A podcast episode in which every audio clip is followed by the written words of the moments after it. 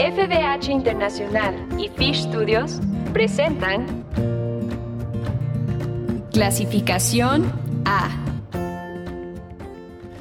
Hola, ¿cómo están? Bienvenidos a Clasificación A. Mi nombre es Natán Díaz y queremos dar la bienvenida a todos los que nos escuchan en diferentes partes del mundo a través de las diferentes emisoras y también a través del podcast. Gracias por acompañarnos nuevamente. En el programa de hoy tengo como invitada especial a Mirna. Muchas Bienvenida, gracias. Mirna. Gracias, un gusto estar aquí también. Ya tenemos varios años de conocernos, estás en nuestra iglesia y bueno, eh, estás involucrada en lo que estamos tratando de hacer en relación a- al aborto, un ministerio pro vida y creemos que es importante el poder también dentro de todo ese ministerio hablar acerca de las experiencias que algunos han tenido ya en este tema del aborto y, y también en el tema de la sanidad, de la restauración que Dios quiere hacer en nuestras vidas.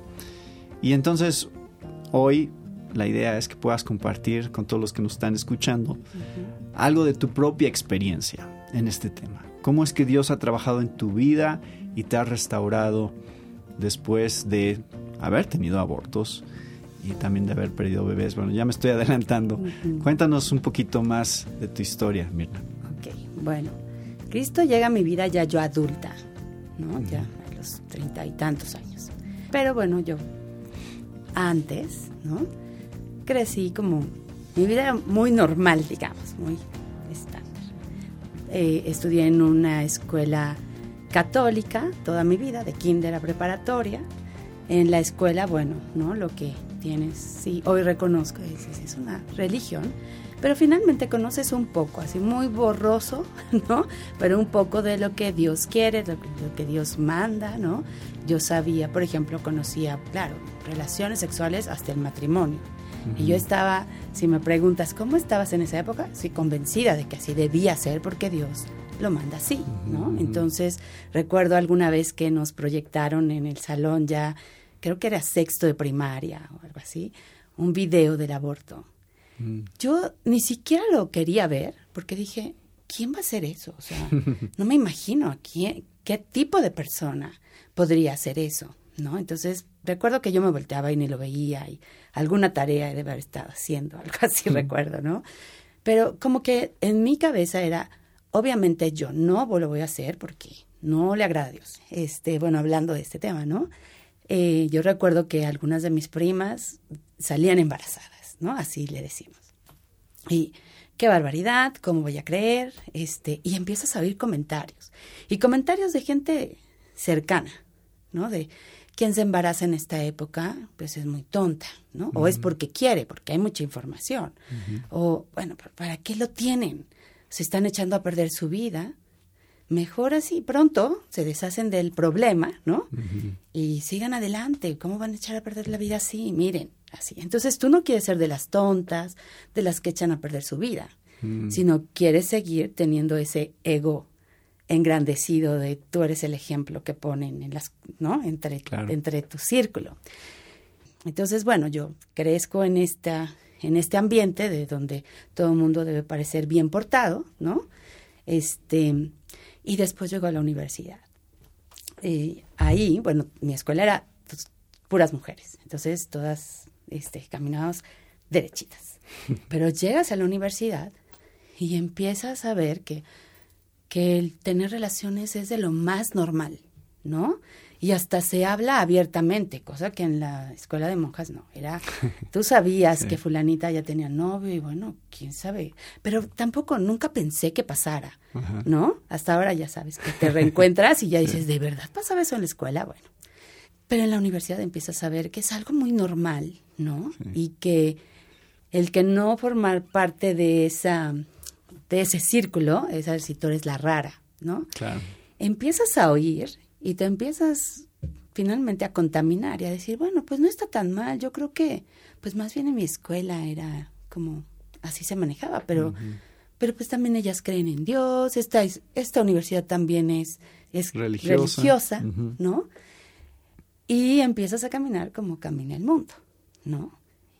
Y nunca piensas que a ti te va a pasar, ¿no? Entonces empiezo, obviamente, a tener, a tener novio, a tener relaciones y te pasa.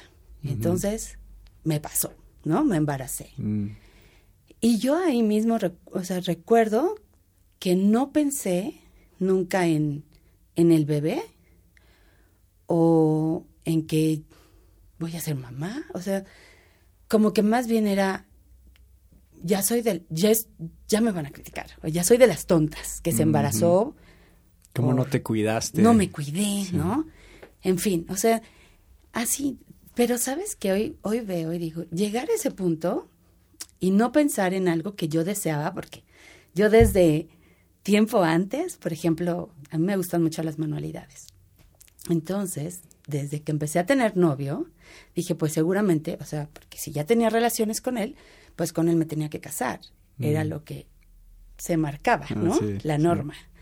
Y entonces yo hasta empecé a hacer eh, manualidades, pintar un carrusel para cuando tuviera un bebé, bordar baberitos, cosas así, ¿no? Y luego te embarazas. Y luego me embarazo y lo más normal que yo hubiera pensado era, pues deseas un bebé, pues lo tienes. Mm. Pero ahí veo como una verdad que hoy conozco de la palabra, como el pecado, ¿no? Te va cegando y te va eh, endureciendo, ¿no? Va cauterizando tu conciencia.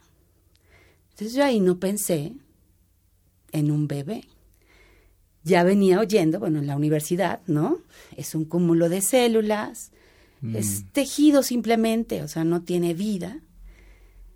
Y esas mentiras también me las creí. Entonces, para mí era, bueno, hay que terminar con esto pronto, ¿no? Entonces, Y este no es el momento en mi vida sí. en el que quiero tener un bebé, Sí, tengo otros planes. Claro, porque, ¿no? Yo tengo que estudiar hasta una maestría, que esto viene a romper todo lo que, todo, todo mi plan de vida, ¿no? Terminar la carrera, terminar una maestría, después casarme, como si yo tuviera el control de todo lo que va a pasar en mi vida, ¿no? Sí. Así vivimos, creyendo eso. ¿Y le contaste a tu novio que estabas embarazada? Sí. Y puedo decirte que era como, estuvo presente porque estaba ahí, pero para, ta- para él también era así como, para él era normal, él ya venía de otras relaciones en las que había abortado. Yo obviamente no lo sabía hasta ese momento, y para él su apoyo, que es algo muy común también, creo, ahora, estando involucrado en, en, en esto, ¿no? De, de- de un ministerio pro vida y, y en el tema, vas viendo que es muy común, como yo estoy aquí, yo te apoyo en lo que tú decidas, pero tú decides, porque es tu responsabilidad, que es otra mentira, ¿no? Yo ahora pienso, bueno, si él hubiera dicho, va, vamos a tenerlo, ¿no? Qué padre, soy papá, o algo, yo hubiera dicho, pero por supuesto. Empezaba a sacar las cosas que ya tenía para Claro. mi bebé, ¿no? Pero el que te digan, oye, este, bueno, yo conozco un lugar, pero yo te llevo, o sea, yo lo pago. Es como una ayuda, ¿no? Sí, También sí, de escape. No tienes un apoyo. Tienes el apoyo como para hacer lo que ya te están ofreciendo que vas a hacer. No te estoy ofreciendo otra cosa más que el apoyo para deshacernos de esto, ¿no? Ujú, ujú. Y así fue. Entonces, la primera vez fue, sí era doloroso. Yo estaba atravesando en el, el divorcio de mis papás. Entonces, yo hoy veo que era mucho cuidar mi imagen y cuidar también como el, ¿qué va a pensar mi mamá? ¿Qué va a pensar mi papá? Mi papá va a decir que ahora que no está, yo me comporto mal porque él no está, ¿no? O, no, va a haber un pleito con mi mamá, ¿no? En fin, tienes tantas, tanto bombardeo de cosas que dejas de sentir. ¿no? Y aparte, para mí era, si saben que estoy embarazada, saben que miento, ¿no? Porque no voy a a donde digo que voy, Ajá. ni con quien digo que voy, Claro. Porque en algún momento tuvo que haber pasado, ¿no? Entonces, está la mentira. Y creo que también las mentiras que te vas creyendo, ¿no? De si es un estorbo, o sea, Claro. ahorita entras a una clínica, te tardas media hora, porque así lo escuchas, no es que te lo cuenten a ti precisamente, porque no lo vas a abrir, pero es lo que has escuchado, ¿no? Media hora y ya sales y te olvidas del problema, no echas a perder toda tu vida, ¿no?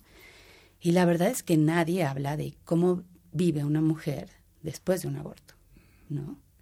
Y dices, de una clínica primero, yo creo que ninguna de las mujeres que entra a una clínica de aborto realmente quiere abortar. Yo puedo reconocer que yo entraba y decía, ¿y si me detuviera y me dijera, no, vámonos? Era un deseo como muy dentro de mi corazón, pero entras, ¿no? Y, y, bueno, vives algo que nunca te imaginaste vivir.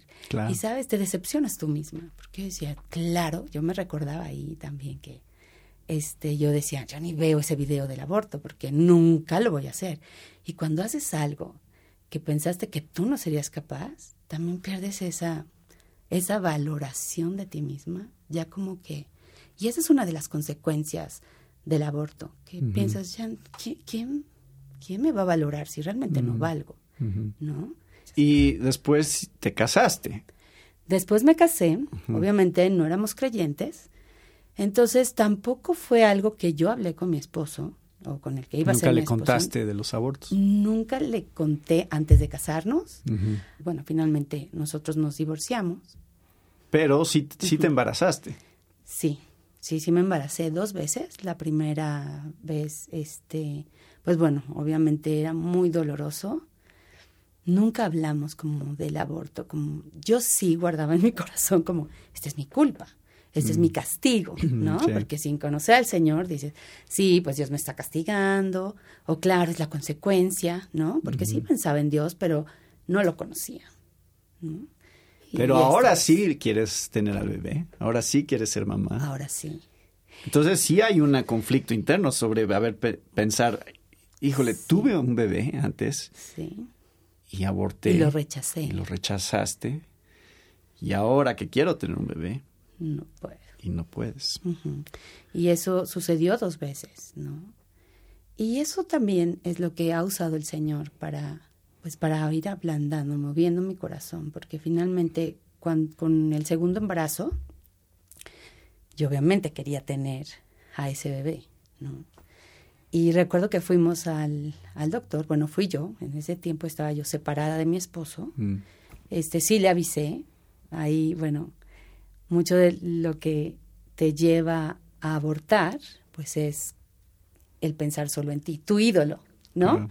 Que eres tú, como la gente te percibe, lo que tú quieres lograr, o sea, tu vida perfecta, no va, no piensas en que este bebé encaja, ¿no? Entonces es orgullo, finalmente, mi propio yo, yo sentada en el trono de mi vida, ¿no?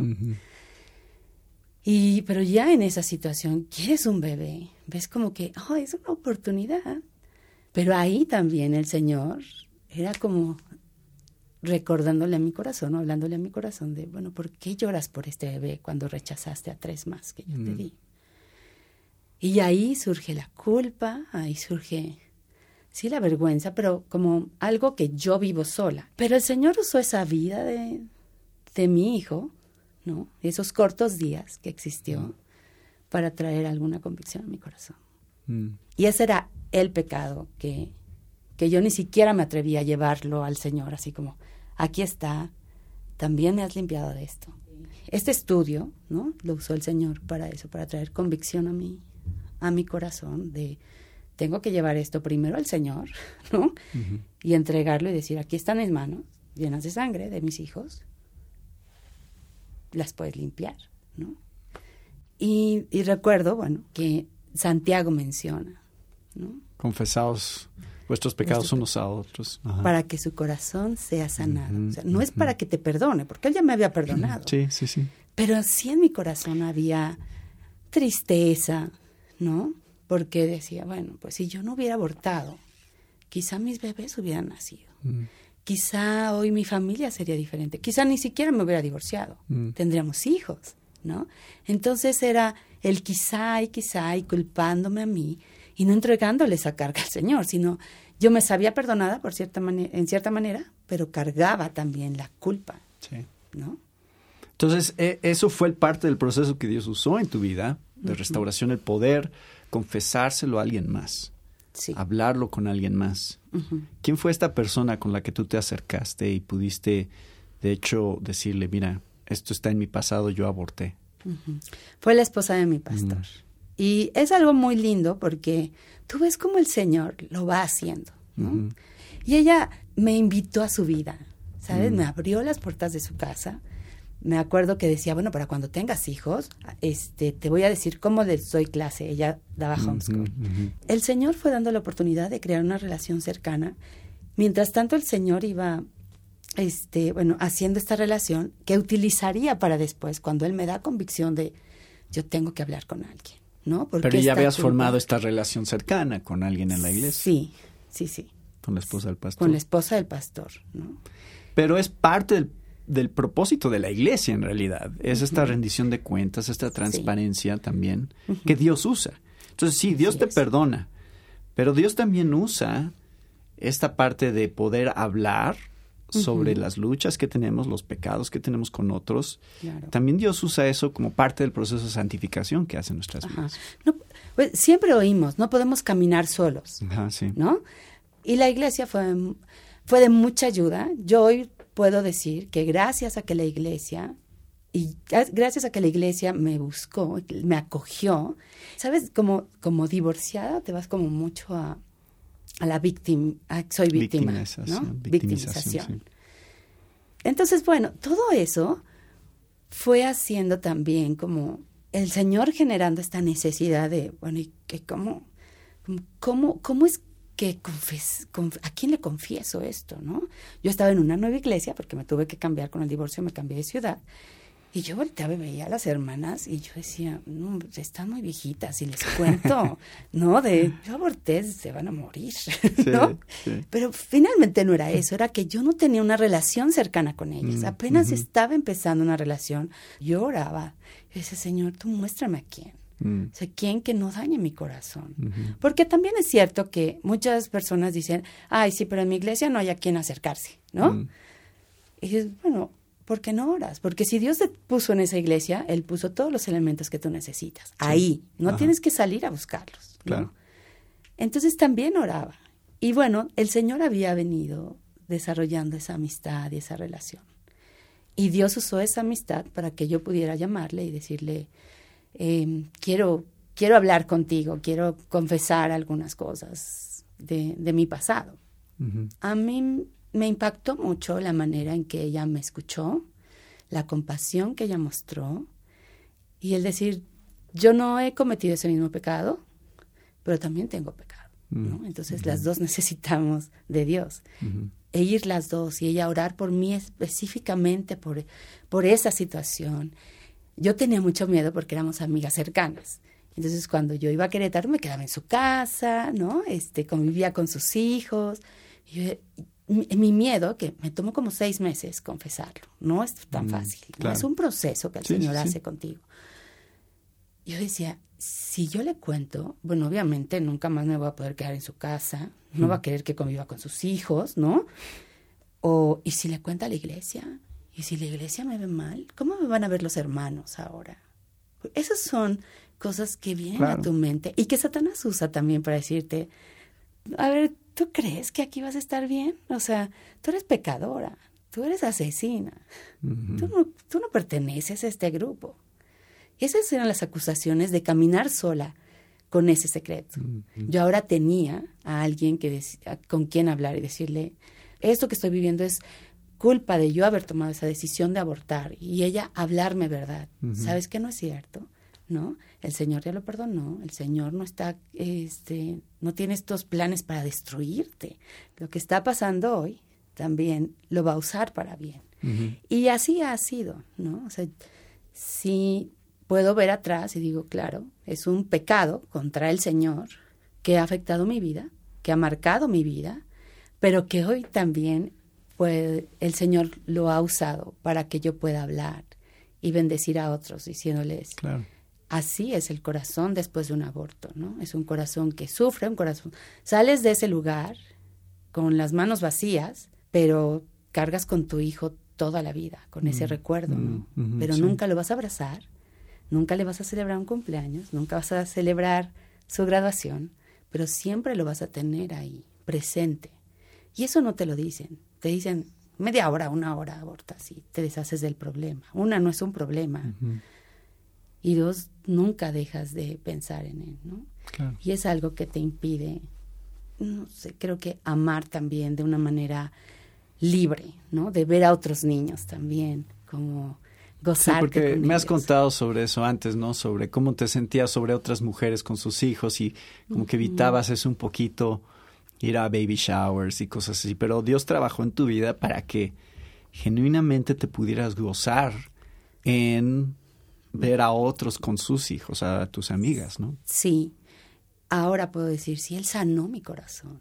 ¿Por qué? Porque puedo vivir en libertad. Hoy me puedo gozar de, de ver a una niña que puede tener la misma edad de un bebé que yo hubiera tenido, y decir, gracias Señor por la vida de esta niña, ¿no? Gracias por mi hermana que, que puede gozarse con su bebé, gracias porque ella eligió aún cuando... Eh, cuando ves a alguien que quiere abortar y no sé qué, y, de pronto dice, no, no, me detuvo algo y, y hoy lo tengo. Antes decía, ¿y por qué no lo hiciste conmigo? ¿No? ¿Por qué no? Y ahora puedo decir, wow, gracias Señor, porque hoy puedes tener esa misma perspectiva que Dios tiene acerca de la vida. ¿no? Y parte de la razón por la que estás ahí ahora es porque Dios usó esa confesión que pudiste hacerle a otra persona, a la esposa del pastor, y entender de esa manera mejor el perdón de Dios en tu vida y la restauración de Dios en tu vida, es lo que te permitió llegar a ese punto, ¿no? De poder ver con gozo la bendición de los hijos. sí, totalmente. O sea, el, el caminar con alguien y que cuando tú necesites te hable verdad y que te recuerde lo que Dios ha estado haciendo en tu vida, ¿no? De dónde estabas y hoy mira dónde estás, ¿no? Y Dios te puede ir usando. Ahí ves la misericordia de Dios. O sea, es increíble de cómo una persona de, de donde yo vengo, ¿no? De haber sido la asesina de mis propios hijos, me puedes usar hoy para salvar vidas que, que te pueden glorificar, ¿no? Eso es misericordia, eso es gracia, ¿no? Que a pesar de mí, Él se glorifique. Y eso es finalmente el, el, fin y el propósito de nuestra vida, ¿no? Glorificarlo a Él, honrarlo a Él en todo lo que hagamos y bueno, si nosotros podemos alcanzar a alguien y salvar la vida de un bebé, ¿no? Y, o decirle a alguien, es una mentira que tú vas a entrar a ese centro y vas a salir sin un problema. Mm. Vas a salir sin un bebé, vas a salir con el corazón roto y vas a recordar este, esta media hora, una hora que estuviste adentro de ese centro de aborto, lo vas a recordar por toda tu vida. Entonces, volteando como al inicio de la historia, digo, wow Dios ha hecho una transformación, una renovación y claro, ha usado también instrumentos distintos en cierto en proceso. Ajá, en cierto momento fue la esposa de mi, amiga y esposa del pastor y después vino Pasión Vida o mm. Passion Life a mi vida y eh, con un retiro de sanidad donde pones es como poner en la mesa aquí está Señor este pecado, ¿no? ¿Qué dices tú de esto? ¿En dónde estoy? ¿Cómo puedes restaurar mi vida hoy? Y simplemente el caminar, el, enfrentarte, ¿no? El ir con el Señor y que Él que te confronte con su palabra, pero que también te sane, que también te diga, aquí estoy, ¿no? Eso es lo que yo hice en la cruz por ti. También por ese pecado yo morí. Claro. Sales distinta. Y claro, es un proceso, pero sí es algo que, que yo recomendaría para para nuestras hermanas que están en iglesias. Tú no sabes cuántas hermanas junto a ti están no viviendo en plenitud esa libertad de las que nosotros podemos gozarnos. Y eso es lo que queríamos animar a todos los que nos están escuchando hoy, a que tu testimonio las anime a ellos a buscar cómo Dios quiere trabajar en sus vidas. Primero, obviamente lo confesamos a Dios, pero eh, también tenemos a la iglesia. Y hay gente que Dios ha puesto en tu vida, que quiere Dios usar para traer también sanidad y santificación y restauración. Entonces esperamos que esto haya sido de ánimo, Mirna, para todos los que nos escuchan. Gracias por compartir tu testimonio. Gracias a ti también por la oportunidad. Y gracias a todos ustedes por acompañarnos hoy con otro tema de interés para la familia de hoy. Se despide de ustedes, Natán Díaz.